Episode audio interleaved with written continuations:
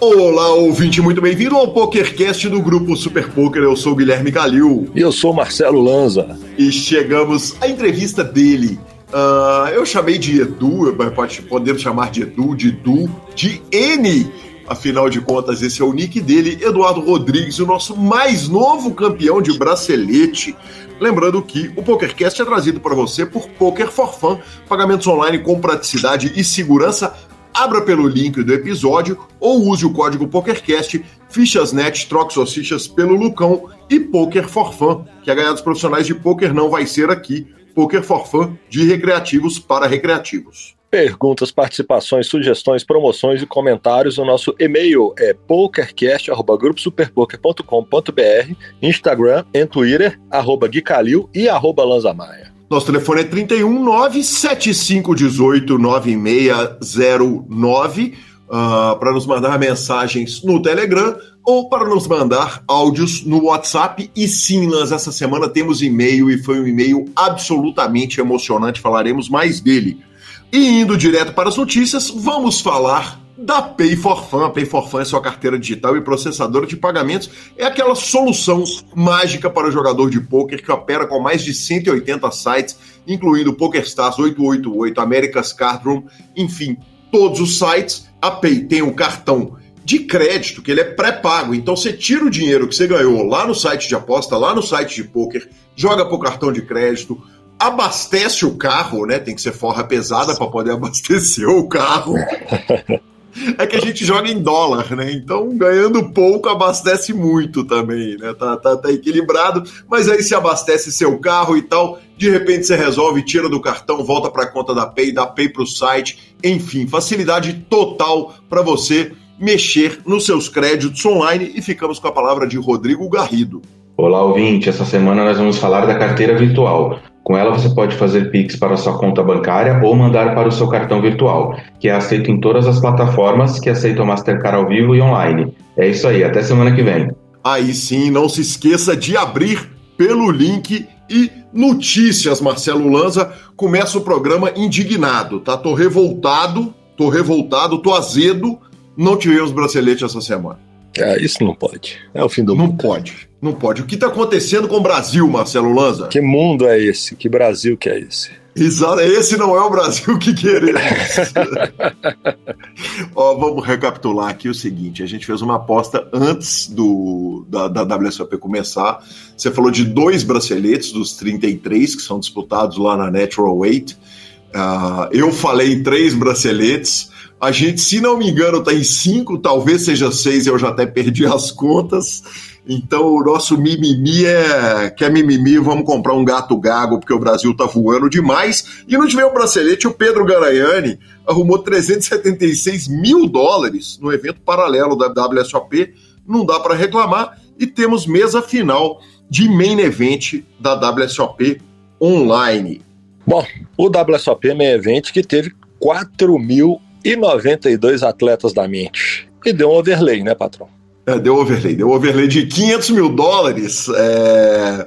mas na hora que você vai olhar lá a conta, bateu os 20 milhões, entendeu? Na hora que você multiplica Bahia vezes conta, bateu os 20 milhões, mas aí tudo bem, não deu pro, pra GG tirar o rake, ok, lindo e maravilhoso, os caras meteram um garantido peitudo no main event, e, e, conseguiram, só de cobrir o, os barrinhos, já tá muito lindo, cara. O field é, é, marcante. E, obviamente, na hora que fecharam os nove, se a gente falou que não tem bracelete, quem sabe esse bracelete está lá guardado pra gente. Temos dois brasileiros na mesa final. Os dois são o Edson Tsutsumi, uh, ele tem 60,4 milhões de fichas. Você já teve 60 milhões de fichas no torneio, Lanzinha? Não. São 100,7 Big Blinds, ele que é da Poker Lab, está na liderança do torneio. E na oitava colocação temos o Renan Meneghetti, ele tem 21 Big Blinds, você vê que ele tá lá na rabeira dos nove, mas mas tá com o stack que que holda, e eu fui lá no Twitter dele dar uma olhada na descrição do Twitter dele, o Twitter diz o seguinte: jogador profissional de pôquer, modelo de fisiculturismo, atleta coaching, empreendedor, empresário, dançarino de breakdance, lutador de MMA e piloto. Nada parece detê-lo. Nada parece detê-lo. Você, você imagina ele dar aquela. Tudo bem que ele não tuita há muito tempo, aparentemente a descrição é antiga. Você imagina ele meter um e campeão do main event da WSOP? Ia ser sensacional, hein? Ia ser bacana, hein? O... Ia ser divertido. Os nove jogadores já garantiram 254,3 mil dólares e o grande campeão vai levar 2 milhões 543 mil 72 dólares e 74 centavos, lembrando que não vai ter acordo, né? Na WSOP não tem acordo, então esse é o valor que o grande campeão vai levar. Bora, GL máximo pra turma.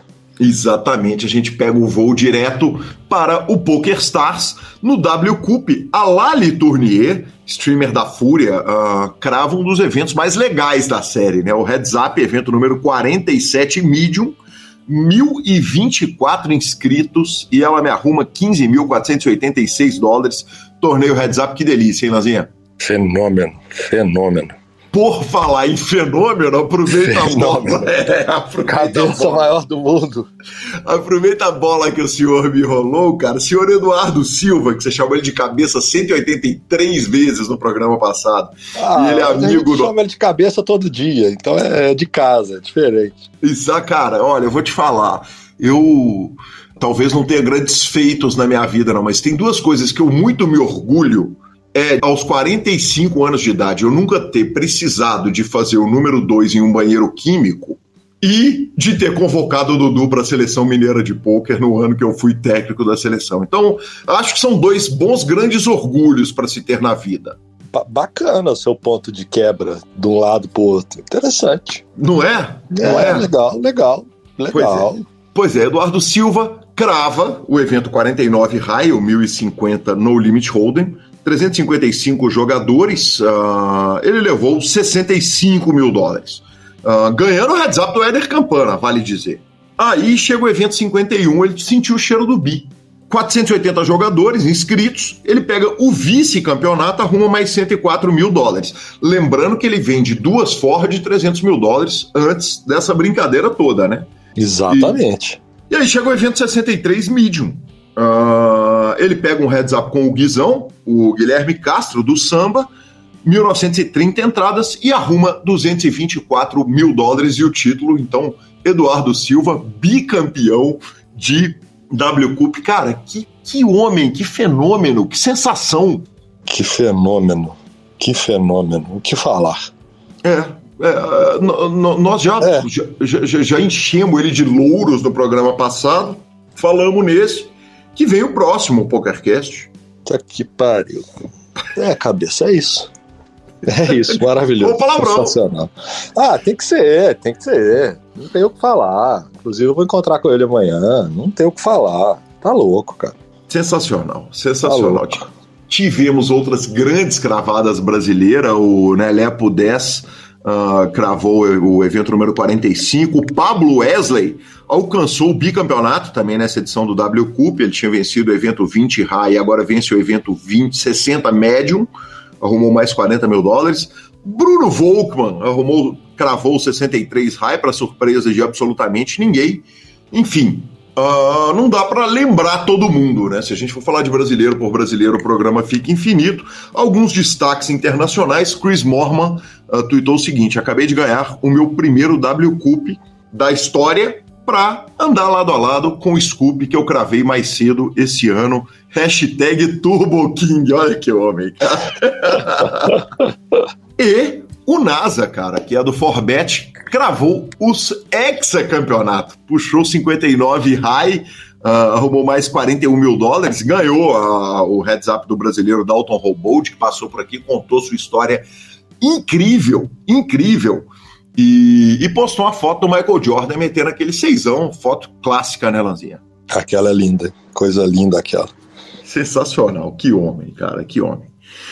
Uh, pegamos mais um avião e agora vamos para a WSOP Las Vegas. Eles fizeram a correção, eles tinham avisado que todo mundo que estava lá teria que ser vacinado, staff, vendedores, lojistas, dealers, floor, garçons, etc. Eles corrigiram o seguinte: não, só os jogadores vão ter que ser vacinados, a gente não tem como obrigar, por lei, uh, as pessoas que trabalham aqui uh, serem vacinadas, mas a gente consegue dar incentivos. Então, eles estão incentivando todo mundo, estão oferecendo mega incentivos para a turma se vacinar, mas anunciaram também que os jogadores que, que estiverem jogando o evento, como eles vão estar vacinados, eles não têm obrigação de usar máscaras. O, eu tinha falado a respeito do, da, da questão do cartão de vacina, do Clear, e eu tentei, eu baixei o aplicativo, registrei meu passaporte, não consegui registrar meu cartão de vacinas, e eles avisaram o seguinte: que o Clear só funciona para norte-americanos. Então, brasileiros, europeus, a turma de outros países chega lá, vai apresentar os cartões de vacina e eles vão avaliar lá na hora, o que é meio preocupante para o field brasileiro, visto que o cartão de vacina, o meu pelo menos, é tosco, é um papel colado e outro, outra parte escrita lápis, um pouco amedrontador. Eu, eu, eu, eu imaginar que eu teria que contar com esse cartão de vacina para entrar no salão da WSOP. Marcelo Lanza Maia, jogadores sem máscaras, sua opinião? Não gosto. Eu não gosto pelo seguinte, tá ok, direito. É isso que a gente sempre tem que, que, que, falar, não é? Cada um tem o direito de fazer o que quiser e arcar com as consequências dos seus atos e das suas decisões. Beleza. Eu só não gosto, pessoalmente, particularmente, eu estou vacinado primeira dose, é, agora eu vacino a segunda daqui a uns 15 dias, e mesmo no meu próprio clube, eu fico de máscara o tempo todo. Por um motivo. Infelizmente, a vacina não é 100%. Se fosse igual uma vacina de pólio, uma vacina de uma série de outras coisas que a gente já tem há mais tempo e que elas dão uma, uma cobertura de 100%, beleza. Mas se você ainda tem um percentual ali, cara, eu prefiro deixar o meu percentual para bater a minha no River. Simples assim. É, eu acho justo uh, o seu ponto, mas eu acho o seguinte: não é uma, não é uma dose. Né, para jogar WSOP tem que estar com as duas doses. E... Sim, não, das duas. Eu falei, mesmo eu com as duas doses, eu continuarei fazendo, entendeu? Eu particularmente, mas é isso, é pessoal, e eu vou continuar usando. É, eu, eu, eu acho que a WSOP, primeiro, ela está no direito dela, né? Ela coloca as regras, vai, vai quem quer, falamos isso no programa passado, e não me incomoda, não. Vou te falar, acho que a WSOP é um bom, bom lugar para a gente ver de cobaia como é que funciona todo mundo sem máscara e vacinado, Lazian. Justo, justo. O famoso segue lá jogo. Certo, vamos ver, vamos ver. Vamos ver, se, se der problema, a gente aprendeu que não dá para ficar todo mundo vacinado e sem máscara no lugar. Uh, tá aí o um lugar que vai estar tá praticamente todo mundo vacinado. Tomara que não dê problema nenhum. Boa. Quarta notícia de hoje: Phil Helmut aceita a revanche contra Tom Duan. Depois da derrota que a gente tinha avisado lá no High Stakes Duel, não, não dá para tirar o crédito dele, né? Aceitar o, o, o, rematch, pegar o rematch contra o Tom Duan para tentar buscar o título de volta, mostra coragem e o Bahia agora de 200 mil dólares. Ah, é, aí é dele, né? Se tem uma coisa que ele é bom é ser showman. E aí ele continua achando ele underdog, continua torcendo para ele perder, mas peito ele tem. Já, sem dúvida. Eu não sei. Agora eu acho que eu torço para ele ganhar para a gente ter o terceiro desafio. certamente o Duan, se o Duan perder, nós vamos ter o desafio de 400 mil dólares. Justo, justo. Direto para o CPH. Se você não assistiu, uh, eu tive o prazer de fazer uma. De, eu tive o prazer de estar junto uma equipe absolutamente espetacular. Eu, Vitão, Alan e Matu narramos, transmitimos e fizemos o CPH no H2. Foi legal pra caramba, foi legal pra caramba. A transmissão tá no YouTube, lá do, do grupo Super Poker. E, e aconteceu um negócio tão legal, cara. O, o Pedrinho Todorovic, que uh, é um jogador muito querido pela comunidade brasileira, ele foldou um Azi Rei naipado, polêmico, polêmico. A turma chiou até no site, todo mundo fez barulho pra caramba, chamando de absurdo e tal. Enfim, fato é que ele deu uma tiltadinha, acabou perdendo o torneio. No dia seguinte, eu abro o Super Poker, tá lá. Pedro Todorovic campeão do Dealer Choice 30K. Eu achei tão delicioso a vingança vir, a resposta vir num tempo tão curto. Então, parabéns, Pedro. E o título do Main Event foi para o Marcelo Medeiros, foi legal pra caramba. Vale citar o Wellington Chaves de Araújo, que acompanhou a transmissão. Uh, e pediu para dar citada para a conta dele ficar regulada, então que sua conta fique reguladíssima, Wellington. Ah, justo, justo. E se eu não me engano, da mesma forma que o CPH na última edição teve a Andressa com três troféus, eu acho. Essa edição, o Bruno Porto arrumou quatro troféus. É, o, o Caio Rei também tá meio ridículo, né, cara? Caio tá, Rei tipo, tá tipo foto. três troféus também. É, tá tipo foto do Dudu campeão de W Cup, né? Forrando no W Cup. Que coisa. Nada parece. Mas é, é o famoso nunca teve no ferro, né, senhor? É, exa- não, nunca teve no ferro e é o seguinte: o poker deve ser sorte mesmo, né? É, muita sorte. Exatamente. Muita sorte. Sorte de quem nasce sabendo, sabendo estudar e sabendo jogar. Está anunciada também a 14 edição do Masterminds, de 20 a 27 de setembro. Vai ter Main Event, Super High Roller, Ladies, Seniors, Over 50. Eu não jogo Seniors, nem, Nem eu jogo, vamos baixar pra 40 aí, turminha. Exatamente. Dois torneios de Ou então, ou xadrez. então abrir a sessão pra imprensa, porque a imprensa Ah, é pior acho que os outros, abre sessão pra imprensa. Acho justo, acho justo. Fanfarra, que é um jogo maluco, eu tô, agora eu tô começando a querer entender o jogo, e Pineapple. Acompanhe nas redes sociais para você ter todas as informações. E última notícia: Rob Young, falamos dele lá na entrevista do João Simão, anuncia investimento de 1,4 milhões de dólares para uma organização para defender os direitos do poker, dos jogadores, de todo mundo. Rob Young é uma das cabeças do Party Poker, é um dos fundadores da Luxon Pay, trabalha com o Dusk Till Dawn, ah, enfim, é uma cabeça pensante, importante do poker. Ah, ele tuitou outro dia perguntando o que, que as pessoas achavam dele criar uma união, uma associação de poker para cuidar dos jogadores, para poder fazer lobby nos países em que o poker está fechando, ah, cuidar do excesso de impostos em alguns outros países, cuidar da segregação que é feita em países que estão isolando, fechando a, a- a- o field para julgar só entre eles, promover poker, organizar ah, operadores que têm boas, boas práticas. E, e ele foi lá, cara. Obviamente, todo mundo foi a favor de um cara desse porte, um cara dessa grandeza investir. Aí ele colocou o seguinte: obrigado pelo feedback. Esse é o meu, ah, a minha entrega para o projeto. Cinco anos do meu tempo, mais o dinheiro. Sensacional, mandou um abraço para todo mundo e ainda listou quem vai ser cuidado por essa organização: jogadores, dealers de staff, afiliados, sites, mídia, streamers, embaixadores, influenciadores, cassinos e casa clubes de pôquer, séries ao vivo, ah, sites de pôquer online com dinheiro real, sites de pôquer online sem dinheiro real e Phil Helmut. É disso que a associação vai cuidar. Ele vai ter um trabalho com o último item. Exatamente, exatamente. Certamente nesses cinco anos ele vai gastar pelo menos um ano tendo trabalho com o senhor Phil Helmut. Pelo menos um aninho, por conta. Ficamos com a palavra do Fichasnet e vamos direto para a entrevista do Du. O Fichasnet é o seu parceiro para compra e venda de ficha nos principais sites de poker online. Chame o Fichasnet e avise que chegou até eles pelo PokerCast para participar de promoções super especiais para os nossos ouvintes. O WhatsApp do Fichasnet é 062 99837 1007 e lá você negocia suas fichas com os melhores preços.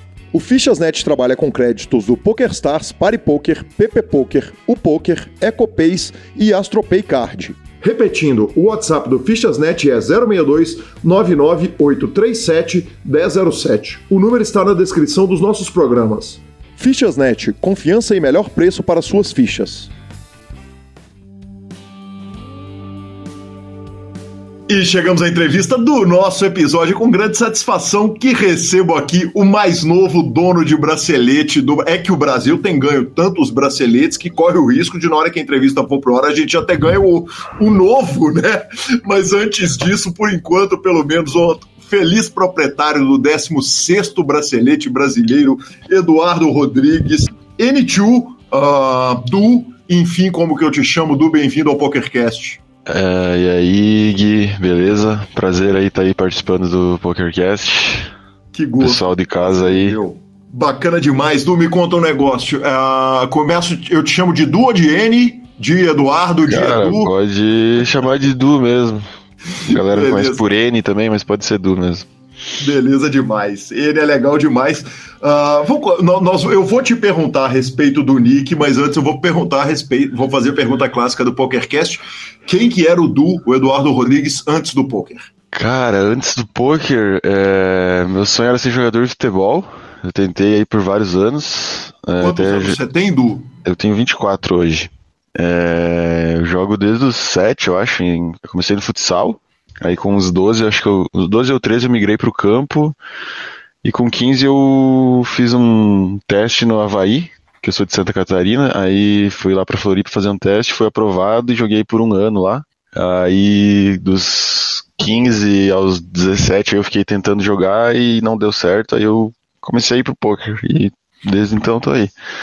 Me conta um negócio. É, ser aprovado no Havaí não é brincadeira, né? É um time de primeira divisão do Campeonato Brasileiro hoje e, e não é perto de casa, são 500 quilômetros de, de, de, uhum. de Faxinal dos Isso. Guedes, né? Conta para mim um pouco a respeito, quer dizer, se era o talento da cidade, o talento de Faxinal dos Guedes e, e era completamente então, diferenciado quando era é, Na verdade, assim, eu tenho um primo que é daqui também e ele já jogava lá. Então, uhum. tipo, na verdade o destaque era ele, sempre foi ele, sabe? Sim. Aí ele me chamou lá pra ir, deu certo e tal. Eu fui com ele, então, inclusive eu morava com ele, morava eu, o nome dele é o Lucas. Morava eu, ele, o irmão dele e a esposa do irmão dele. Então, na verdade, a, o, o, diferenciado aqui da, da cidade era ele no futebol, né? E Sei. tanto é que ele é, ele é jogador profissional hoje em dia. Tipo, ele ficou lá no Havaí e tal, virou jogador profissional. Ele tá no Havaí hoje? Não, hoje ele tá uh, em São Paulo, mas ele jogou no Havaí, tipo, dos. Acho que ele foi para lá com 12 e ficou até os 17, 18. Não, ele chegou a jogar no profissional lá, na verdade, tipo, com uns uhum. 19. Perfeito, que bacana. Du, é, era uma questão na sua casa, você ser jogador de futebol? Uh, porque, putz, é, vamos lá. Primeiro que é o seguinte: o cara ser jogador de futebol de um clube de primeira divisão é a redenção da família, eu não faço a menor ideia da sua condição. Aliás, vale dizer o seguinte: uh, que homem discreto, senhor, hein? poucas entrevistas, poucas informações. Estou uh, chegando com o que eu consegui recolher de informação uh, a seu respeito. Mas, mas quer dizer, isso pode ser a redenção da família. Por outro lado, tem um lado cruel do futebol, que é o seguinte: se você não for jogador de primeira linha, é uma vida dura, é, é, é, é uma vida de carregar piano, né? Sim, então, é, o sonho do meu pai era ser jogador de futebol. Uhum. E como ele veio de uma família mais humilde, ele não. Tipo, ele até teve oportunidade, mas ele optou por. É, ele tinha a opção de ir pro time e talvez voltar sem emprego, ou continuar no emprego e ajudando em casa, né? Então ele acabou optando por ajudar a família ali. E aí eu acho que ele meio que. Como, era, como esse era o sonho dele, ele, ele meio que viveu esse sonho comigo, entendeu? Certo, projetando. Isso, exatamente. Que legal. E, e, por que que não deu? Quer dizer, o que que faltou? Claro que o, o primo, você falou que o primo era o grande uhum. destaque da cidade, deu, faltou no talento, faltou na disciplina, ou, ou faltou na saudade, o que que, o que que, a, é, que o Duno hoje, jogador de bola? Hoje, com a, com a cabeça que eu tenho hoje, olhando para trás, eu acho que faltou disciplina mesmo. Sei lá, eu acho que eu não me dedicava tanto, entende? Tipo, olhando para trás eu vejo isso, né? Tipo, que eu não me dedicava tanto e tal. E eu já tava meio que vivendo uma paixãozinha ali com o poker. Tipo, eu treinava de manhã, futebol, e estudava à noite no ensino médio. Aí, no, nas horas vagas à tarde ali, eu sempre ficava jogando poker. E aí eu via os caras que jogavam já, tipo, profissionalmente e tal, e eu tava meio que me apaixonando pelo poker nessa época aí. Quem, que eram, quem que eram os ídolos do Eduardo ali naquele começo de carreira aos 15 anos de idade? Cara, eu lembro. Você olhava jogar? É, eu lembro dessa época aí que eu via o Kerber, Kelvin Kerber. Uhum. Que ele era de balneário ali, eu tava em Floripa e tal, e acho que foi numa. Acho que em 2015 ele ganhou um Scoop até. Eu lembro que ele. Que ele acho que foi por essa época aí. Eu lembro que eu acompanhava bastante ele nessa época. Sim. Perfeito. Uh, e aí o poker vai entrando na sua vida, vai tomando espaço. Tem um momento que tem uma decisão que fala: tô fora da bola, vou para casa e, e, vou jogar poker do, de casa. Sim, essa decisão foi meio difícil porque eu tinha que falar não pro meu pai, né? Que eu não queria mais jogar futebol. Aí eu já vinha algum tempo tentando falar isso e não conseguia. Até que chegou um, um momento ali que eu meio que esgotei, assim, acho que eu tinha 18 anos. E aí eu falei, cara, não quero mais jogar, vou voltar para casa, sei lá, estudar. Mas na verdade eu queria jogar poker, né? Só não falei que ia, que ia jogar poker. aí, aí foi isso, tipo, eu falei e tal. Mas ele até que aceitou de boa, assim, nem falou. Não teve nada demais, sabe? Tipo, foi bem tranquilo. E aí, né, nessa época, com 18 anos, eu fui jogar meu primeiro torneio live grande, assim, eu, tipo, tinha, grande não, tipo, é grande entre aspas, né, tipo, não é um BSOP Millions e tal, mas é tipo um torneio aqui da região bem conhecido. Uhum. E acabou que eu ganhei esse torneio, cara, tipo, o primeiro torneio que eu joguei, tipo, bizarro, assim. Qual era o torneio? Cara, era um Termas Poker Tour, ele era, ele foi realizado pelo Vanderlei, que é, na época ele era presidente da federação aqui de Santa Catarina, se eu não me engano. E aí tinham várias etapas, né? Tipo, em várias cidades aqui da região do, do oeste de Santa Catarina. Essa etapa foi em, em Quilombo, é, uma cidade. É, são várias cidades aqui perto de Chapecó, tipo, cidades menores. E aí eles faziam um, um, uma etapa em cada cidade. E eu ganhei essa etapa aí. E você ganhou essa etapa numa runada louca e irritando as cartas todas, ou você já sabia o que, que você estava fazendo e você sentiu que ali o, o, o Du que estava ali era um cara diferenciado no jogo? É, então, como eu, tipo, desde que eu tinha uns. Do... Eu jogo poker. A primeira vez que eu joguei poker eu tinha uns 12 anos. E aí com Online 15... ou ao vivo? É, ao vivo. Com 12 anos foi ao vivo. Uhum. E aí eu comecei a jogar online também. Jogava, tipo, na conta do meu pai. Tem até uma história engraçada, depois eu conto. Então, tipo, como eu tinha. Eu, tipo, eu estudo. Não que eu estudo, mas, tipo, como eu comecei a jogar bem cedo, tipo, com uns 15 anos ali eu eu meio que já estudava, tipo, que nem eu falei que acompanhava o Kerber ali e tal, eu, eu lembro que eu assistia a TV Poker Pro do Akari, teve até uma, eu não lembro o nome da escola, mas era algo ligado com o Akari, tinha tipo umas aulas com o Padilha, com o Everfla, uhum. e eu já estudava, tipo, estudava o jogo assim, tipo, nessas paradas. Sim. E aí eu meio que sabia o que estava fazendo, mas com certeza teve uma runada absurda ali, né? Tipo, ganhei uns wins importantes lá e tal. Mas eu já tinha uma noçãozinha assim. Du, você disse o seguinte: é, eu já estava de saco cheio do futebol. O futebol estava de saco cheio do Du? Quer dizer, você viu que não ia dar ou você achava que ia dar e mesmo assim você queria largar o futebol para ir pro poker? Porque é uma decisão difícil pra caramba, né? Cara, foi uma decisão meio louca, assim, né? Eu meio que vivi, tipo, tomei ela totalmente baseada em sentimentos ali, tipo, não na. não pensando com razão. Mas dava para virar no futebol? Cara, eu, tipo, olhando assim hoje, eu acho que dava. Uhum. Mas não sei, né? Tipo, talvez eu esteja falando, tipo, me, su me superestimando, né? Mas não sei, eu acho que daria. Uhum. Perfeito. E aí, de repente, você vira pro seu pai e fala: pai, eu vou voltar para casa, vou estudar, mas começa a jogar poker, grindar poker. E, e, nem sempre é uma coisa simples, especialmente quando você está mexendo no sonho de terceiros, que era o sonho de seu pai te ver jogando futebol, correto? Sim, é, então, aí eu voltei para estudar, né, como eu tinha falado ali, e eu, aí eu fui aprovado numa faculdade de Direito aqui da uma cidade vizinha aqui. Uhum. E aí eu fiz, eu fiz três semestres. O primeiro semestre eu meio que estava estudando, assim, já, tipo, estava bem focado, e aí, mas no meio desse primeiro semestre eu comecei a grindar online. E eu já jogava online, mas tipo, nunca, foi um, nunca tinha sido um grinder, assim. E aí eu comecei a jogar, tipo, uns sitting goals. E fui jogar uma etapa do Catarinense em Floripa. Sim. E fui, eu fui lá com um amigo aqui de, de, um clube aqui que eu jogava aqui na cidade. E lá eu acabei conhecendo um guri que, é, que ele já tinha ganho dois catarinenses e, tipo, ele, ele é de Concórdia, aqui, de uma cidade aqui perto da minha. Uh, só que eu só conhecia ele pelas notícias, porque ele tinha ganho. Sim. E aí acabou que eu meio que me enturmei com ele lá, é, virei amigo dele e tal a gente jogou na mesma mesa, por coincidência também, e depois desse evento, ele jogava pro, pra, na época pro Vamos Duque, que era o time, time do Fábio Age, Sim. o Pabritz, o Volks. Só uns e... caras pequenininhos que começaram. É, esses caras aí. e aí ele acabou. E ele, na, nessa época eles estavam contratando. Uh, eles queriam, tipo, novos jogadores. E aí falaram. O Toqueto já. Esse guri aí, que é o guri de Concórdia, que é o Gustavo Toqueto. Sim. Ele já jogava para eles. E aí eles falaram para os jogadores, né, no caso pro Toqueto, que estavam contratando, se conhecia alguém para indicar e tal, e ele me indicou, porque ele achava, ele, tipo, ele, ele viu, me viu jogando lá e achou que eu jogava bem e tal. Só que, cara, eu era muito ruim, tá ligado? Tipo, compa tipo pro nível que eles queriam, entendeu? Sim. É, aí eles pegaram o meu nick lá e tal, o Toqueto passou para eles, falei que tinha interesse. Eles olharam e acabou que, como o meu gráfico era muito ruim, não tinha muitos jogos, eu era perdedor, é, eles me colocaram para jogar Steam Gold de 2,50. Sim.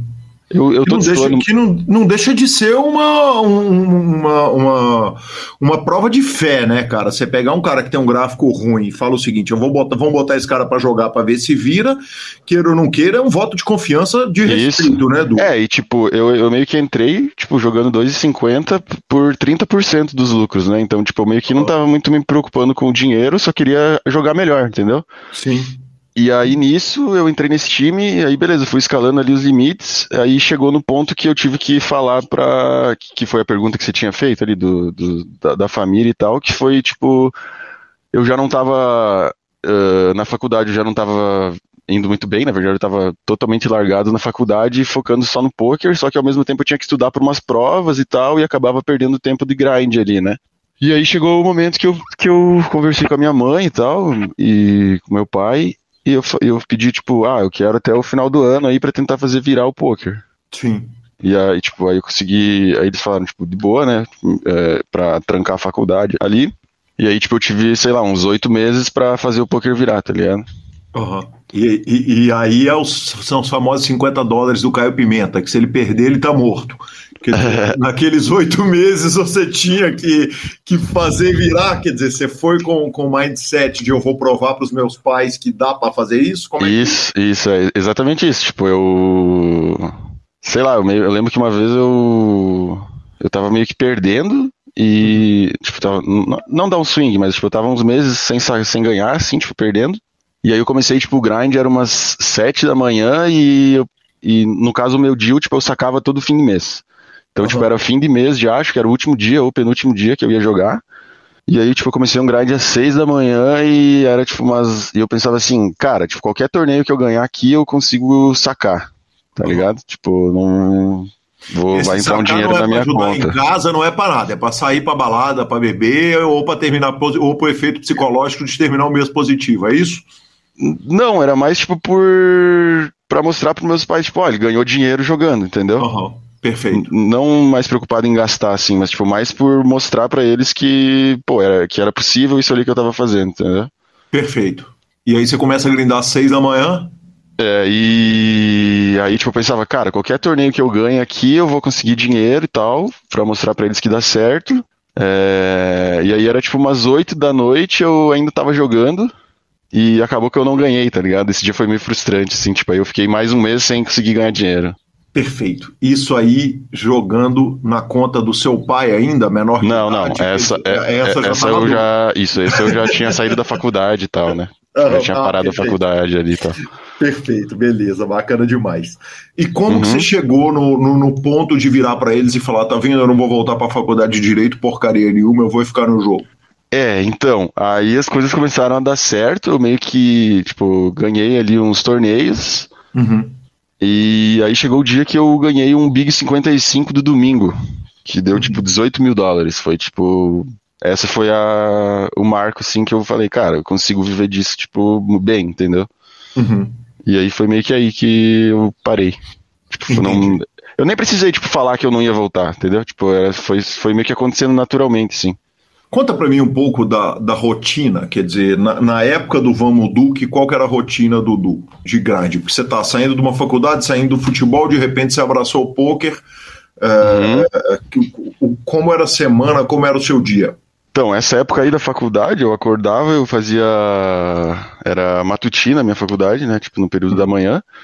Então eu acordava, ia pra faculdade e voltava e começava a grindar. Uhum. Grindava, tipo, tarde à noite ali, era basicamente isso que eu fazia. Não... Sim. Fel fel felizmente eu venho de uma família que me deu condições para tipo, eu conseguir fazer isso, entende? Tipo, uhum. não, não precisava trabalhar, tipo, em outro período, né? Tipo, isso me ajudou bastante. Perfeito. Mas e o estudo do poker? Onde que ele entrava no meio de estudo? Então, o estudo no poker era com as aulas ali do Vamos Duque, né? Uhum. Discutindo mãos com eles ali e tal, mas eu, eu era mais grinder, assim, eu não, não era muito de parar para estudar, sabe? Tipo, que nem hoje, que eu tenho, tipo, um, uma rotina diferente. Naquela época eu mais queria só grindar, grindar, grindar pra ganhar dinheiro, né? Uhum, perfeito. Aí, perfeito. tipo, eu, eu, meio que estudava nas aulas marcadas ali com o time e depois era grind, tipo, jogo toda hora. Uhum. Bacana demais. O Vamos Duque vai até quando na sua vida? Cara, o Vamos Duque vai até bastante tempo, hein? Porque eu joguei, tipo, eu entrei aí, acho que era 2016, se eu não me engano. E eu acabei saindo ano passado. Que foi quando, quando eles se juntaram ali com Nine Tails, né? Entendi. Quer dizer, o Vamos Duque até outro dia era um time, então. Você tava no. É, no... então, é que o Vamos Duque ele era uma. Ele era um time maior, tipo, acho que tinha uns 20 jogadores. E os sócios eram o Pabritz, o Cássio Pac e o Great Dent, né? O Sim. Bruno, o Pablo e o Cássio. E acabou que para eles ficou melhor ali num período eles diminuírem esses jogadores e ficaram sete ou oito, se eu não me engano, desses uhum. 20. E aí essa época foi quando acabou o Vamos Duque e a gente virou o Safe Team, que era um nome mais interno ali entre nós só, sabe? Uhum. É, isso foi tipo em 2018, talvez. Não, não lembro muito bem o ano que foi, mas é por aí. E aí eles começaram a dar uma atenção maior para nós, porque como, como diminuiu os jogadores, diminuíram os jogadores, a gente, tipo, a gente tinha muito contato com eles muito rápido. É, a gente meio que virou um, um grupo de estudo, sabe? Tipo, tinha um canal que eles discutiam as mãos com eles, tipo, entre eles três, e a gente via eles discutindo as, as nossas discussões de mãos também. E foi meio que por aí, assim. Me conta quem eram esses outros jogadores, que você falou em oito jogadores, quais são ah, os tá. que te chamam, correndo o risco, claro, de fazer injustiça, esquecer algum deles? Não, mas eu acho que eu vou lembrar de todos, porque uhum. muitos deles são meus sócios hoje. É, uhum. Deixa eu ver. Então, tinha o Toqueto ali, que eu falei, que, que me indicou. Uhum. É, o Toqueto 885, aí o Felipe D, que é o Felipe Drapchinski. Uhum o Douglas Skioket, que é o XXX do XXX. Os nicks são do Poker Stars, né? Ok. Aí tinha o Lino, que era o L Mioto 88. Uhum. O Japa, que era o Lagazi. O Gabriel Biel, que é aqui da região também. E eu. Então acho que a gente era em sete mesmo. Perfeito. É, sete e os três sócios fechava dez. Bacana demais. Quando o time vira safe team, Uh, Isso revoluciona seu jogo? Tecnicamente, qual foi o efeito de, de, de, você conseguir aproximar dos três caras que já eram três gigantes, né? Na uhum. verdade, o Cássio e o Pabrites, que são duas, talvez, grandes injustiças que o PokerCast não ter trazido ainda, mas, mas a gente segue uma cronologia. O Age já veio. Não, mas tem que trazer, tem que trazer. Mas é claro, não, e claro que, que vão vir para cá. Mas, mas conta um pouco a respeito dessa revolução no seu jogo, nesse contato com esses gigantes.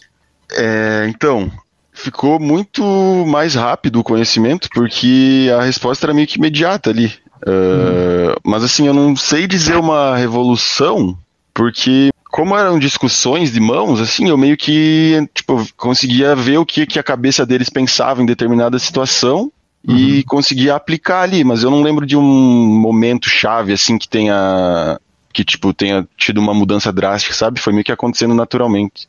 Entendi, ao longo dos anos. Isso.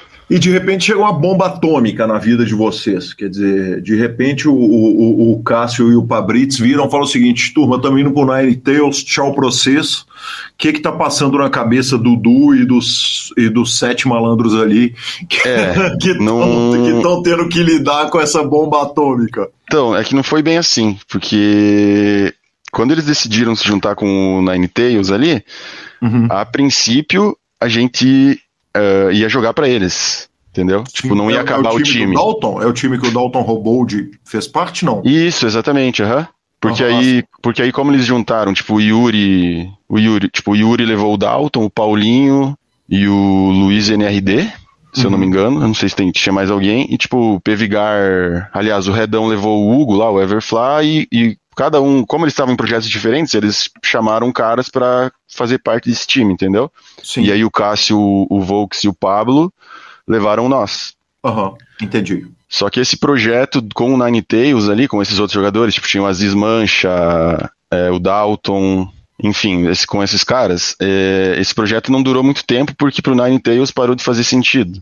É, como eles estavam jogando os torneios mais caros do mundo ali, mais difíceis, eles, eles tipo, demandavam muito tempo para evoluir o jogo deles, né? E aí a gente fazendo parte, eles tinham que dar atenção para nós e deixar de evoluir o jogo deles ali, prestar atenção no jogo deles, e aí acabou, tipo, que durou uns dois meses, eu acho, ou três meses só, e acabou que aí a gente foi desligado. Uhum. Aí um foi assim que aconteceu. Aí aí o que a gente pensou foi meio que um choque, assim, que foi meio foi do, de, do, do dia pra noite. É, uhum. Aí... É uma pauladaça, quer dizer, de repente, num dia é, você tem. Num tipo, dia você tem eu tava desempregado. O Fabrício e o Age. Não, primeiro é o seguinte: no, no, no, momento você tem o Volkman, o Cássio, o, o Fabrício e o Age pra você cutucar o cérebro. No dia seguinte chega a notícia que você agregou o Yuri e é, outros caras ainda o... mais. Isso, isso. O Age não fazia mais parte, né? Mas sim. não, não ah, tem sim. problema. É isso. Aí, tipo, então, aí teve. Aí, tipo, quando a gente teve essa notícia aí que ia ir pro. Tipo, a gente ia ter novos instrutores, né? Uhum. Aí eu já, conhe, eu já conheci o P. Vigário, o Redão, pessoalmente. Uhum. Aí teve o 22 é Nuts, o Yuri. Uhum. E. Pô, foi bizarro, né? Tipo, animal, assim, fiquei muito empolgado. Todo, todos ali, todos os jogadores, tenho certeza que ficaram muito animados mesmo com esse projeto. Sim.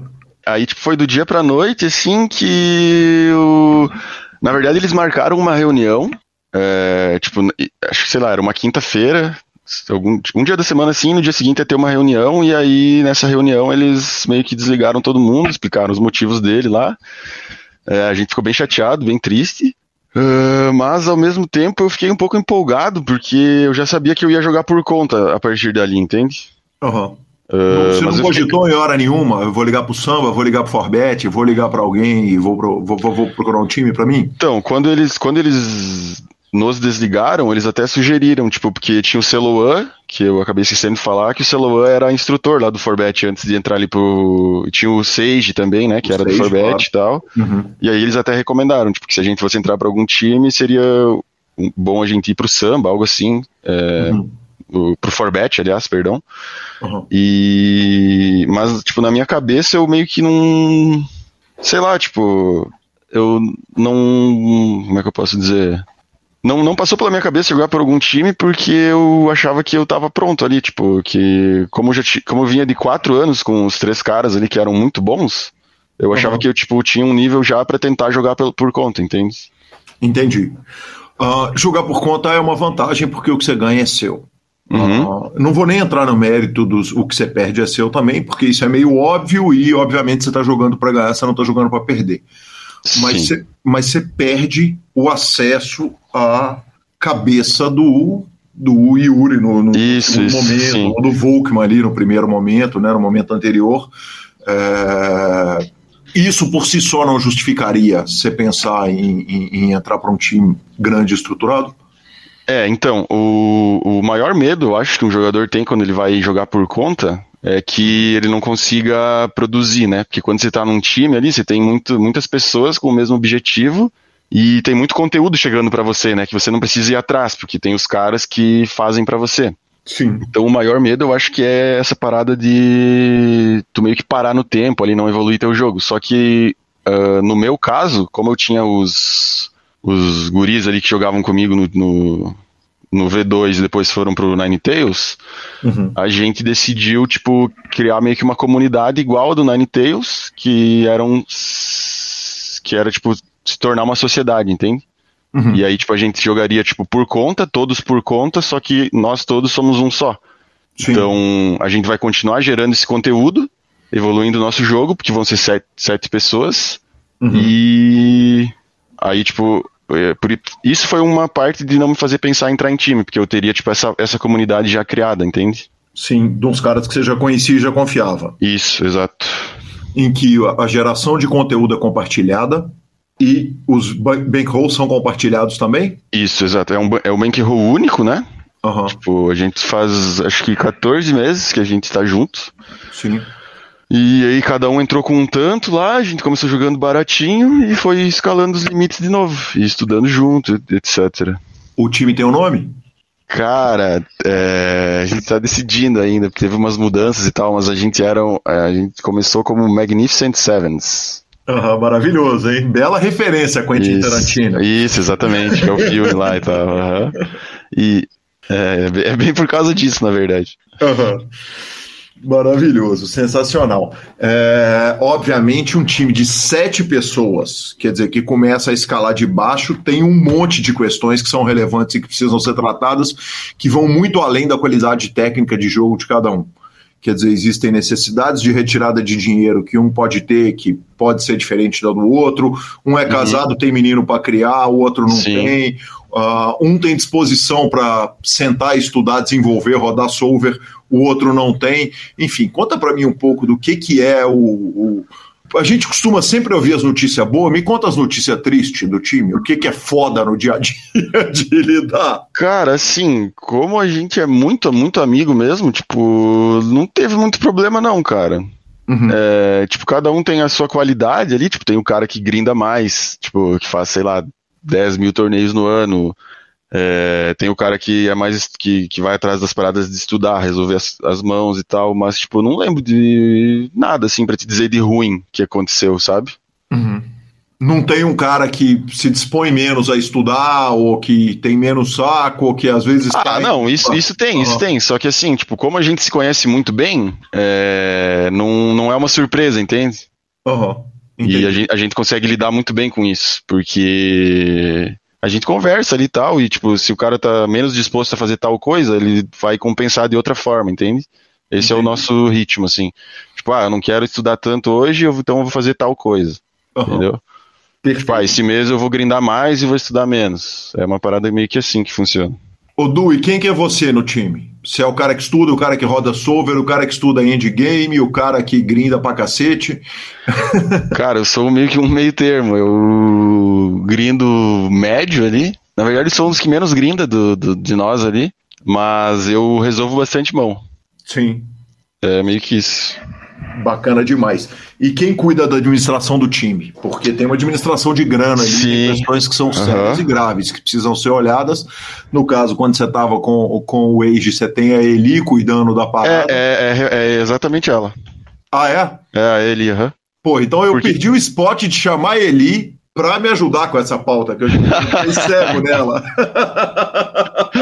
É ela, ela, desde o, desde o V2 lá, que ela. Ah, que é desde, desde sempre que, eu tô, que a gente tá com ela aí.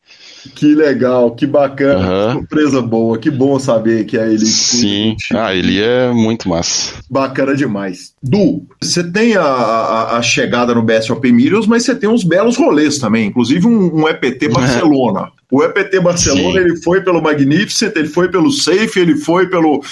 quer dizer, a, como, que, como que você chega até o EPT de Barcelona, que é o torneio mais querido da comunidade de poker do Brasil? Sim, é, foi, foi em 2019. 2019 foi um ano bem bom no poker para mim, porque foi o meu vice do BSOP ali, foi em fevereiro, na primeira etapa. Uhum. E aí em maio eu cheguei num torneio do Scoop, que eu fiquei vice colocado, então tipo, foi um ano muito bom. Aí o EPT Barcelona foi mais pro fim do ano e foi pelo Safe Team. Na época o Volks, ele ele não curte muito viajar para jogar. Uhum. E, e tinha, acho que tava nascendo a filha dele, ou ia nascer, ou já tinha nascido, algo assim, tava bem perto da data.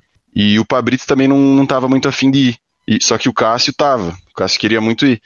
E aí, como eu tinha tido um ano bom, eu acho que meio que por recompensa, sim, eles pediram se eu, se eu queria acompanhar o Cássio lá e tal. Que o Cássio ia e ele ia sozinho. Se eu quisesse ir, eles achavam que valia a pena e tal, me pôr jogar os torneios lá. E aí eu falei que sim na hora, né? Tipo, Óbvio, né? Porra, bizarro, né? É claro. Ah, que sensacional, que sensacional. E aí você acaba indo uhum. pra lá. É o seguinte: se você vai lá e não arruma nada, não tem registro no Randomob. Eu não tinha nem como saber que o senhor foi, mas bateu, né? É, então, fiz Acabou uma. uma... final ali. Isso. No, no foi muito legal essa, essa viagem. Pela reta final ali, foi bem, bem legal. Que legal. Uh, du, Uh, você falou o seguinte: 2019 foi um ano especial para mim. Teve o BSOP, teve o, o, o vice Scoop. do Scoop, teve o EPT Barcelona. E aí chega 2020, em fevereiro, vem uma pandemia e acaba com o mundo. É uma. Dá uma tristeza na hora que você está engatilhando pro poker ao vivo, quer dizer, você faz um vice-campeonato de BSOP, vai pro, vai conhecer Barcelona e fala, agora eu tô feito na, no, no, no poker ao vivo, vou começar a grindar live, e de repente chega uma pandemia. É, Conta pra mim Cara, um pouco do, foi... seu coração é... nisso aí. Então, eu não, eu não sou muito de viajar para jogar live, é, uhum. mas, tipo, esses eventos especiais, assim, é legal do cara aí. Só que nessa parada da pandemia aconteceu uma coisa curiosa, porque na época do Safety eles tinham feito um challenge com a gente, tipo, umas metas lá. E aí, se a gente batesse, uh, eles levariam a gente pro EPT Monte Carlo, com tudo pago, assim, tipo, viagem, tipo, uma ajuda de custo, tipo, tudo. Porque pro EPT Barcelona eu, eles só pagaram o torneio, né? Tipo, eles eram, foram backers do torneio e para esse pro EPT Monte Carlo, eles, como a gente bateu as paradas lá, é, eles iam, tipo, ia ser tudo pago, assim, 0,800, muito bom. Uhum. É, só que aí o que aconteceu, aí, tipo, a gente bateu essas metas, e aí quando chegou perto da viagem, que começou a pandemia e tal, só que tipo lá na, na Europa, e uma semana antes da nossa viagem eles fecharam a França. Uhum. E aí acabou que tipo a gente perdeu essa viagem aí e GG. E, e GG, quer dizer, é, tem, tipo, uma, não... tem, tem uma conversa de nós vamos pegar, porque tem as passagens que estão de pendurada, na verdade. É, eles ah. é, já, já tinha comprado tudo, tipo as passagens, é, só que aí eles tipo, se resolveram lá, né? Não sei como, como foi feito. E não tem uma conversa com eles do ainda vou voltar e vou jogar mais esse torneio, vou dar mais esse tiro pra vocês, não? É, aí o que aconteceu foi que quando acabou o, o projeto do Nine Tails, uhum. uh, a, gente, a gente tava. que a gente formou a sociedade a gente tava decidindo com quanto de caixa a gente ia começar, né? Sim. E aí, como tinha essa parada da viagem que a gente tinha batido o challenge, as metas lá, uh, eles se ofereceram para Tipo, eles ajudaram a gente a montar umas caixas com, de, com um determinado valor, entende? Que seria tipo o que eles gastariam com a gente na viagem, eles deram para cada um, e aí isso complementou o nosso caixa no início. Ah, que legal, hein? Aham. Uhum. Que legal da parte deles, eles fazerem. Pô, animal, muito legal. Legal demais. Uh, tem, você, você, me deve uma história. A história da conta do seu pai, nós precisamos ah, voltar lá sim, nela. Sim, sim, nós, sim, claro. nós, nós precisamos tocar para frente, mas a gente não pode uh, ir para frente sem voltar lá antes. Claro, claro, vou falar, vou falar. Então, isso aí foi aconteceu, eu tinha acho que uns 13 anos. Deixa eu lembrar. É, acho que é isso aí, 13 anos. E eu jogava online no Full Tilt. Uhum. É, eu conhecia. Eu, eu, eu, jogava. Nessa época eu jogava futsal em Chapecó, no time da ABB de Chapecó. E eu jogava poker com o Carboneiro e com o Bruno, com o Bruno Carboneiro e o Bruno Paludo, que são dois amigos meus aí até hoje. E a gente jogava no full tilt, só que todos nós éramos menores de idade. Então, tipo, uhum. a gente tinha a conta dos nossos pais ali. E a gente jogava tipo uns free rolls e tal, nunca jogava muito por dinheiro. Aí um dia eu peguei o cartão, eu pedi pro meu pai o cartão para colocar 10 dólares no full tilt. E beleza, ele liberou e tal, bem querido, inclusive. E o que só que aconteceu. Ele joga, ele joga. Hoje ele joga, na época ele não jogava. Uhum. É... Só que aconteceu nessa história foi que eu peguei o cartão, beleza, sentei no computador, tal, loguei no Futilt, botei os dados lá. E aí, na hora de botar o valor, eu fui colocar 10 e saiu um zero a mais. Ixi. Uhum. E aí, tipo, só que eu, eu preenchi rapidão ali, ansioso para jogar logo e tal. E, tipo, preenchi já e já cliquei, tipo, em depositar. E aí, quando eu dei o clique no depositar, eu olhei para os dados e tinha 100 lá. Aí, uhum. tipo, já tava processando, eu, putz, caralho, fudeu. Aí fechei, a, fechei o site, tipo, na, na, na intenção de cancelar a compra. Só que aí, quando eu loguei, eu tava com 100 dólares na conta. Então, Sim. tipo, tinha gastado 10 vezes mais do que eu tinha pedido, meu pai. Uhum. E aí eu pensei, tá, agora que foi, beleza, né? Aí eu comecei a jogar uns Hyper Turbos lá, e na primeira noite eu de 100 dólares eu fui para 200. Uhum. É, é, Ô, Du, tipo... cá entre nós, peraí. Isso é a fórmula do desastre, né? é o seguinte, já que tem 100, vou jogar com 100, era o Super Turbo de 500, fi 500 fichas. É, era um negócio assim, ele terminava uhum. rapidão, tipo, acho que o de 15 dólares pagava, sei lá, 60 pro primeiro, aí eu, tipo, ganhei uns dois. É, ganhei uns dois e foi, tipo, pra 200 dólares, beleza. Só que eu não falei pro meu pai, tipo, pra ele eu tinha depositado 10 dólares. Uhum. E aí no dia seguinte eu fui jogar de novo e continuei jogando lá os Hyper Turbo lá de 15 dólares, 30 dólares e acabou que na, no dia seguinte eu perdi os 200 dólares todinhos, tipo, zerei, tá ligado? Uhum. E aí no mês seguinte vem a fatura do cartão e tá lá 100 dólares. E aí meu pai me chamou e tal, eu falei, não, não fui eu, foi meu irmão, então. Aí, tipo, eu joguei a culpa pro meu irmão, tá ligado? e aí sobrou pra ele lá. Ah, e aí? E, e, e, hoje o senhor lava os pratos da casa para ele todos os dias e tal? Como é que a, família vai descobrir agora na entrevista do Boca Não, não, eu já, já tinha contado, já tinha contado pra eles. sem punições, sem problemas graves, sem não, não. É, então, é que eu contei depois de muitos anos, né? Daí tipo, foi bem tranquilo. E seu irmão, seu irmão de boa, seu irmão é o cara mais legal do mundo mesmo? Ele não te matou nem na época, nem hoje, nem agora, nem nada? Não, não, meu irmão é bem tranquilo. Bem. Ele, ele joga ele, ele joga poker também. Ele uhum. é jogador do meu e dos meus sócios, no caso. Bacana demais, sensacional, que legal. Então Mas ele, um é, ele é muito querido, muito foda. É, não é um time, é um meio que, tipo, é parecido com o que o Safety fez com a gente ali. Tipo, a gente tem dois jogadores só no momento. Uhum. E é uma parada bem próxima, assim. Não é meio que um time, é mais. A gente tem dois jogadores, sabe? Uhum. É, mas dá pra chamar de time, né? Só não é um time grandão. Entendi. E, e eles bebem da fonte dos de cima, estão ali jogando, estão ali cuidando, são cuidados por vocês. Exato. Bacana demais. Vamos falar do título? Vamos falar do momento que você faz história no poker brasileiro? Bora. Uh, eu estava dando uma olhada em Bains, quer dizer, o seu o seu Pocket Faz ele é, ele é muito marcante, né? Quer dizer, são 2 milhões de ganhos totais uh, com um big hit de 213 mil dólares, que é a premiação, mas só de, de, de PS são 1 milhão e 200 mil dólares, e enfim, é, é, é, os resultados são muito impressionantes e tem resultado ao vivo também, né? Tem vice-campeonato de main event de BSOP, uhum. enfim, a gente vê quando a gente entra no, no, no, no Random Mob que tem um carinho também com o jogo ao vivo para além do, do jogo online. Mas Sim. a maioria dos resultados não são em bains de 1.500 dólares, né, Du? Quer dizer, não, não, o, uh-huh. o, bain de 1.500 dólares, ele pareceu, pelo menos na pesquisa ali, ser um bain um pouco fora do que você tem jogado normalmente. E lembrando para o nosso ouvinte que o evento que você ganhou é o 1.500 dólares Monster Stack Freeze Out, o evento número 20, que bateram esses 212 mil dólares, na verdade, né? Sim. É, então, eu não, eu não jogo muito caro, Uhum. É, tipo, só que o que aconteceu, o que acontece é que nas séries a gente acaba jogando mais caro porque os torneios são muito bons, né? Uhum. Então, como, tipo, eu não, não, jogaria um torneio de mil dólares é, se ele não fosse bom, entende? Sim. Aí, tipo, quando o torneio é, é bom, tipo, não tem tantos jogadores bons e tal, é, tem mais jogadores recreativos, vale a pena, né? Aí, aí, tipo, o que acontece é que eu dou uns tiros ali, jogo uns torneios mais caros, mas sabendo que se der errado, vai ter que buscar depois, né? Mas tipo, a maioria dos torneios é 100 dólares, 200 dólares. É... O jogo mais caro é no domingo mesmo, né? Que aí acaba jogando os de 500 ali e tal. Perfeito. Teve uma DR lá no time, quer dizer, teve que dar uma sentada com os meninos e conversar, ou eu vou jogar o 1.500 dólares, ou. Não, não. Ou, é, ou só gente... clica e tá de boa é. e, e você deu o buy direto?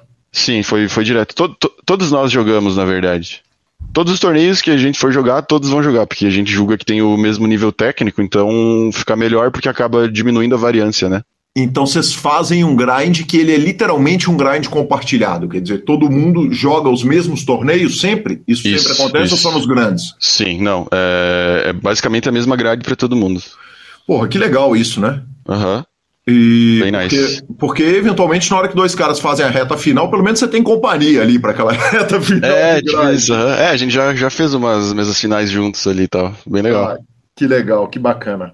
O fato de ser freeze out muda na decisão de, de, de jogarem? Porque, evidentemente, você. Muda. Para pegar o exemplo do Kelvin, que você optou por citar como, como ídolo ali de primeira hora, é, é diferente você jogar contra um Kelber ou jogar contra seis bains de um Kelber, né?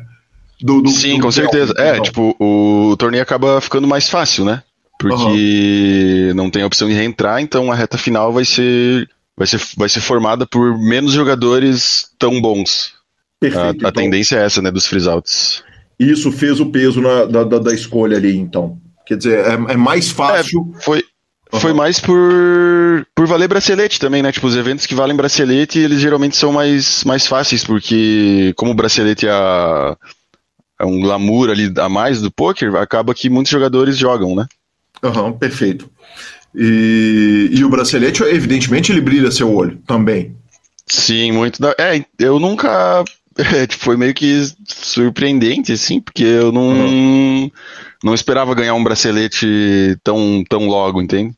Aham, uhum, sim. Sim, tipo, mas era, mas era eu, eu via, sim, sim, porque eu, eu comecei assistindo lá na ESPN com 12 anos, os caras jogando main event e tipo, pensei, ah, um dia eu vou ganhar, mas pensava isso, mas totalmente não acreditava muito, sabe? Uhum. Meio que da boca para fora, assim. Foi ah. muito, muito legal essa, essa conquista bizarra. Bacana demais.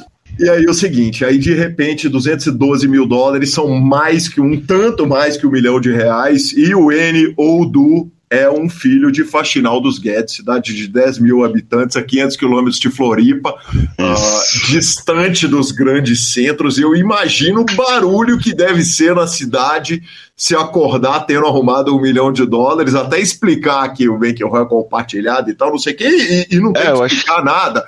Queira uhum. ou não queira, é o seguinte, no final das contas, o, o título é seu, o prêmio é seu, a, vitória é sua e é a Faxinal dos Guedes que tem um, um, um, jogador na parede de campeões de bracelete do Brasil, dos 15 campeões, que são 16 braceletes, o Yuri tem dois. Uh, fala para mim um pouco a respeito da relação aí da cidade, das notícias, do, da, da reação. Sim, é, então, como eu. Como tá tendo o W Cup, aí tava séries, eu nem saí, eu nem saí de casa ainda, para falar a verdade depois de que eu ganhei isso. O que aconteceu foi, tipo, umas notícias e tal na rádio, uh, os canais de notícia aqui. E só que eu não sei, tipo, porque na verdade eu não saio muito de casa. Porque uhum. a vida do jogador de poker é meio que isso, né? Tipo, você fica ali no quarto o tempo inteiro. E aí eu não sei como tá a cidade, entende? Uhum. Mas, tipo, minha mãe tem comércio ali, meu pai tem comércio também, eles falaram que tem bastante gente dando parabéns e tal. Eu, é, o que eu acompanhei foi as notícias ali, e muita gente me dando parabéns, tipo, muita mesmo. Agradeço muito de coração. Uhum. E é legal essa parada, né? Tipo, da torcida e tal, e representar a Faxinal. Muita gente me dando parabéns e tal, por ser de Faxinal dos Guedes. Isso é bacana, muito bacana mesmo. Faxinal dos Guedes é uma cidade que, segundo o censo, tem 10 mil habitantes, é efetivamente uma cidade que todo mundo conhece todo mundo. Dizer, Sim, todo mundo é conhece todo mundo. Uhum. Pro ouvinte paulista é o seguinte: você conhece, você sabe quem é o dono da padaria, da marcenaria, do. Isso, sabe todo, todo, todos, os, todos os estabelecimentos, você sabe, você sabe quem mora onde, quem mora em qualquer casa, você sabe. E todo mundo sabe que o Duque ganhou é o filho da dona tal e do senhor tal. Sabe, uhum, isso aí. Ah, que legal, que legal, cara. Parabéns, parabéns. Que você possa sair logo, que acabe logo a série, se você poder ir pra balada, uhum. pro rolê e, Sim, e, receber esses parabéns com homenagem na Câmara e tudo mais, né? Tudo uhum. mais que você merece. Du, a gente vai chegando caminhando para o final da entrevista. Tem duas perguntas que são importantes eu fazer. Eu não posso deixar a tradição aqui do PokerCast. Uma, uma nem é tradição, é uma pergunta que eu não posso deixar de fazer, que é o seguinte: dá para entrar no time? Quer dizer, nós temos o Magnificent Seven, os sete jogadores que estão lá jogando lado a lado. De vez em quando vocês tomam uma cantada de alguém querendo entrar para o time, ou de alguém agora que, que, que, sabendo que você tem os dois jogadores que jogam para vocês, que quer jogar abaixo no, na categoria de base? Cara, hum, a princípio não. No momento a gente não, não tá contratando.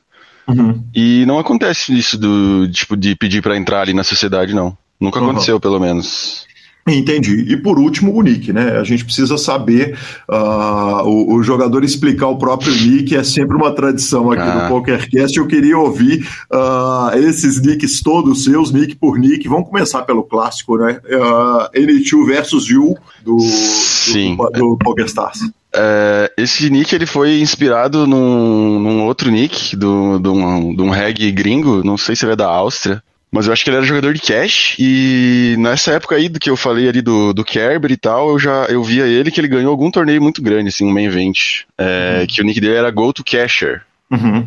E aí o meu nick foi meio que inspirado nele, porque eu achei muito legal. Só que aí, tipo, eu não sabia o que fazer e eu pensei, ah, N2 versus Yu rima e é meio que, que o, uma afronta aos outros jogadores, digamos, na época foi o que eu pensei.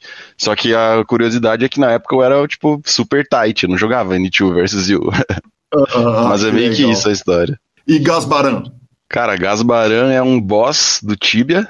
Peraí, é... que aí, você vai, aí nós vamos precisar de tecla SAP aqui, porque, porque o entrevistador não tem a menor ideia do que ia ser um boss do Tibia. Cara, mas você sabe o que é o Tibia? Não. É, tipo, o Tibia é um jogo online que, uhum. sei lá, de 1997, que é quando eu nasci, ele, ele foi criado. E eu joguei esse jogo quando eu era mais novo ali, na adolescência e tal. Meu irmão jogava também, eu jogava. E o Gasbaran, ele é um, um bichinho que existe nesse jogo que é, um, que é muito forte. Uhum. E aí eu não sabia o que colocar e falei, ah, vai o bichinho forte do Tibia lá. Camuca. Camuca é uma forma que é um apelido aqui que os caras, que meus amigos me chamam. A história é que eu jogava na BB lá em Chapecó e o meu irmão me chamava de Du Camuca. Du, de, vem de Duca, né? Mas não sei porque que ele chamava de Muca. Aí os meninos lá começaram a me chamar de Camuca. E uhum. meio que foi isso. E Tecno for the Win, que é o nick do Bewin, é relacionado à música? É, relacionado à música, esse aí. É... Eu gosto muito de música eletrônica. E o techno é um dos gêneros que eu mais gosto. E aí, tá techno para a vitória, né? Escutando, jogando um pokerzinho, escutando um techno, não tem como perder. Sensacional, bacana demais.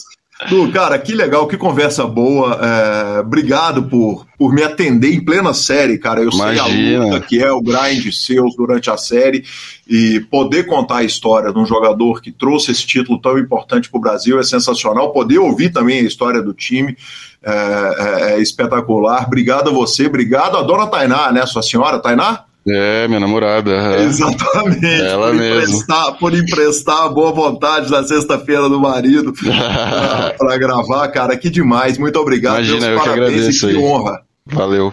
Bacana demais. Obrigado. Abraço. Abraço. Aí sim, Marcelo Lanza, que homem, é bracelete pro Brasil, que homem fantástico, cara, que conversa boa. Muito obrigado.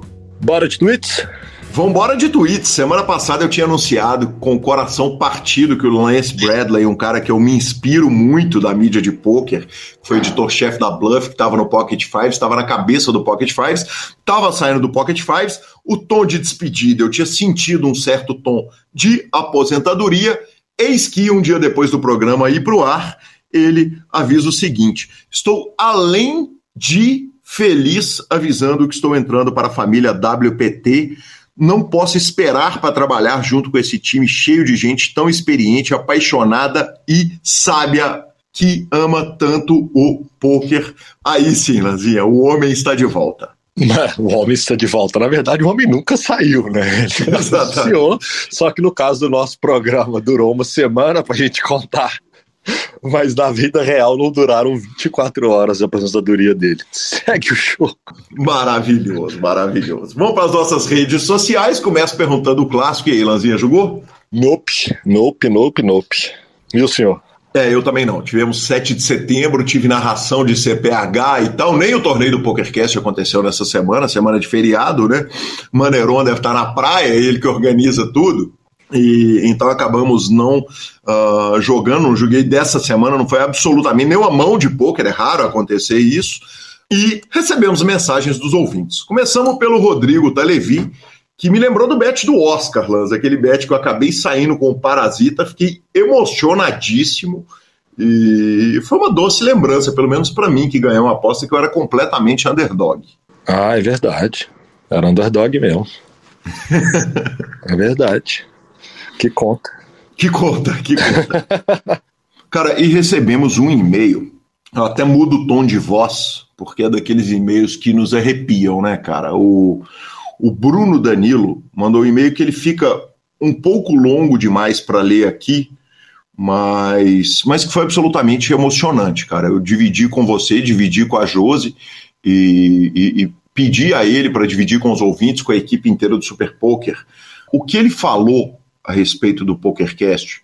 Uh, ele está maratonando o, o, torneio e algumas das palavras que ele falou me tocaram, nos tocaram e emocionaram, né, Lanza? Que foi, foi um negócio arrepiante, cara. Ele, ele fala a respeito, primeiro, da relação dele com o PokerCast, da evolução que está causando no jogo dele, da compreensão do poker, mas ele fala o seguinte: eu vejo o poker como um provedor de sonhos. Pode parecer um pouco filosófico, mas eu abro o lobby no torneio e falo, cara, se eu cravar esse torneio aí, não é só o valor que vai mudar minha vida, mas a chance de recomeçar, é, não somente no poker, mas na vida toda, cara, é, é, é, é, simplesmente arrepiante. Eu vou tentar achar uma forma de da gente dividir com o mundo esse meio, porque, porque realmente foi, foi tocante, foi emocionante ouvir a, a o e-mail dele, que obviamente terminou com muita falinha, falando do Senhor dos Anéis, das minhas roupas e tal, não sei o que, e do seu terno.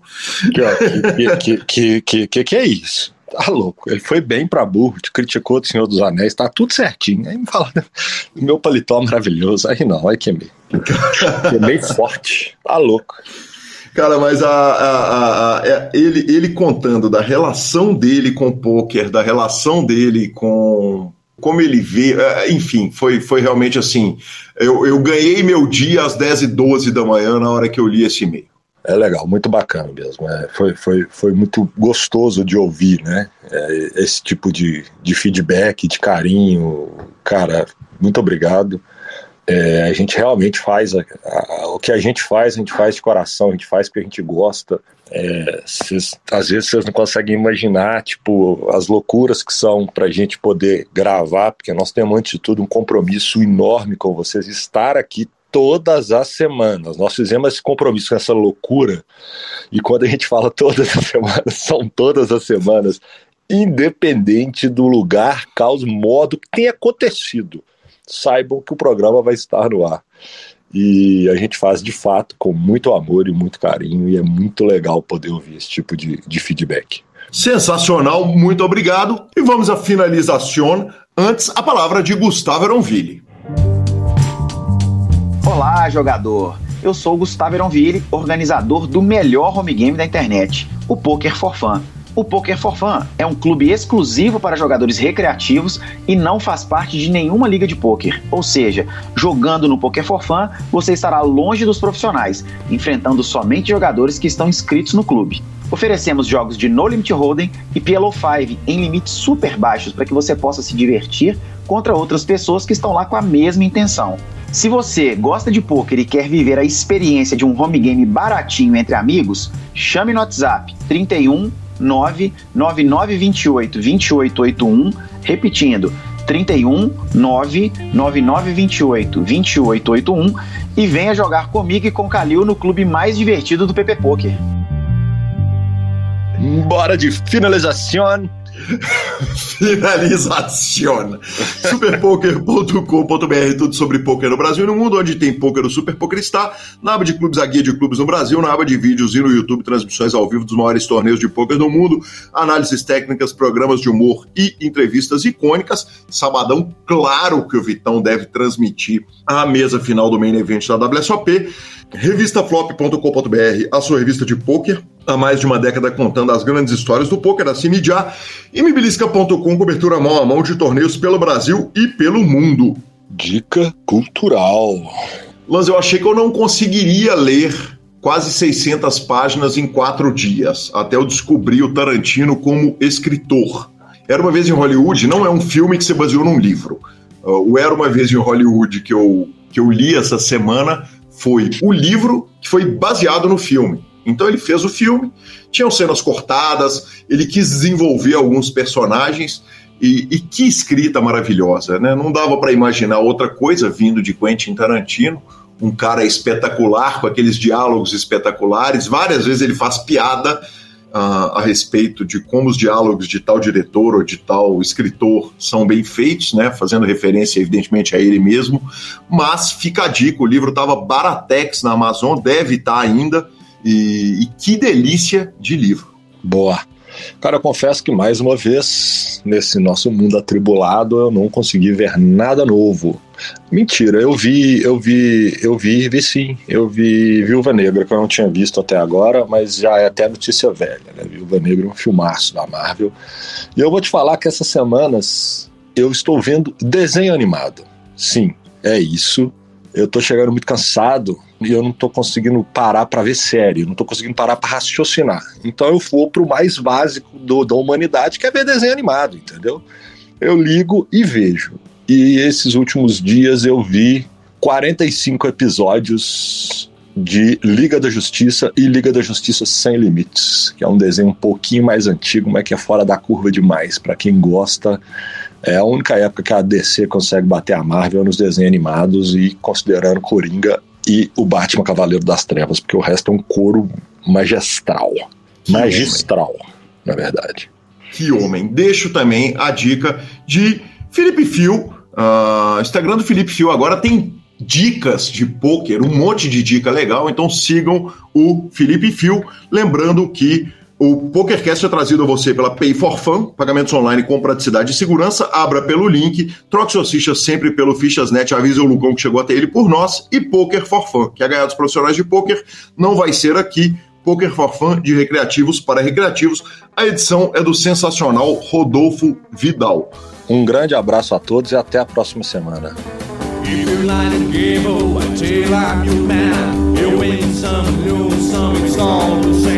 If to play, it makes no difference what you say. I know shadow green, the only is the ace of spades, the ace of spades.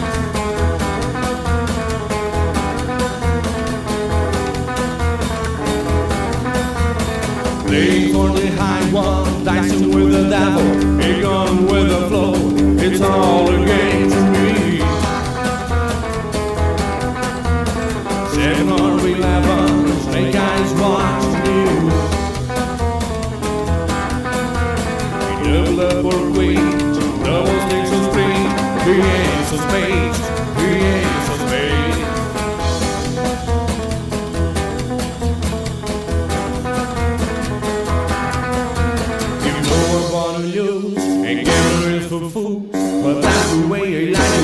me, I don't want to live.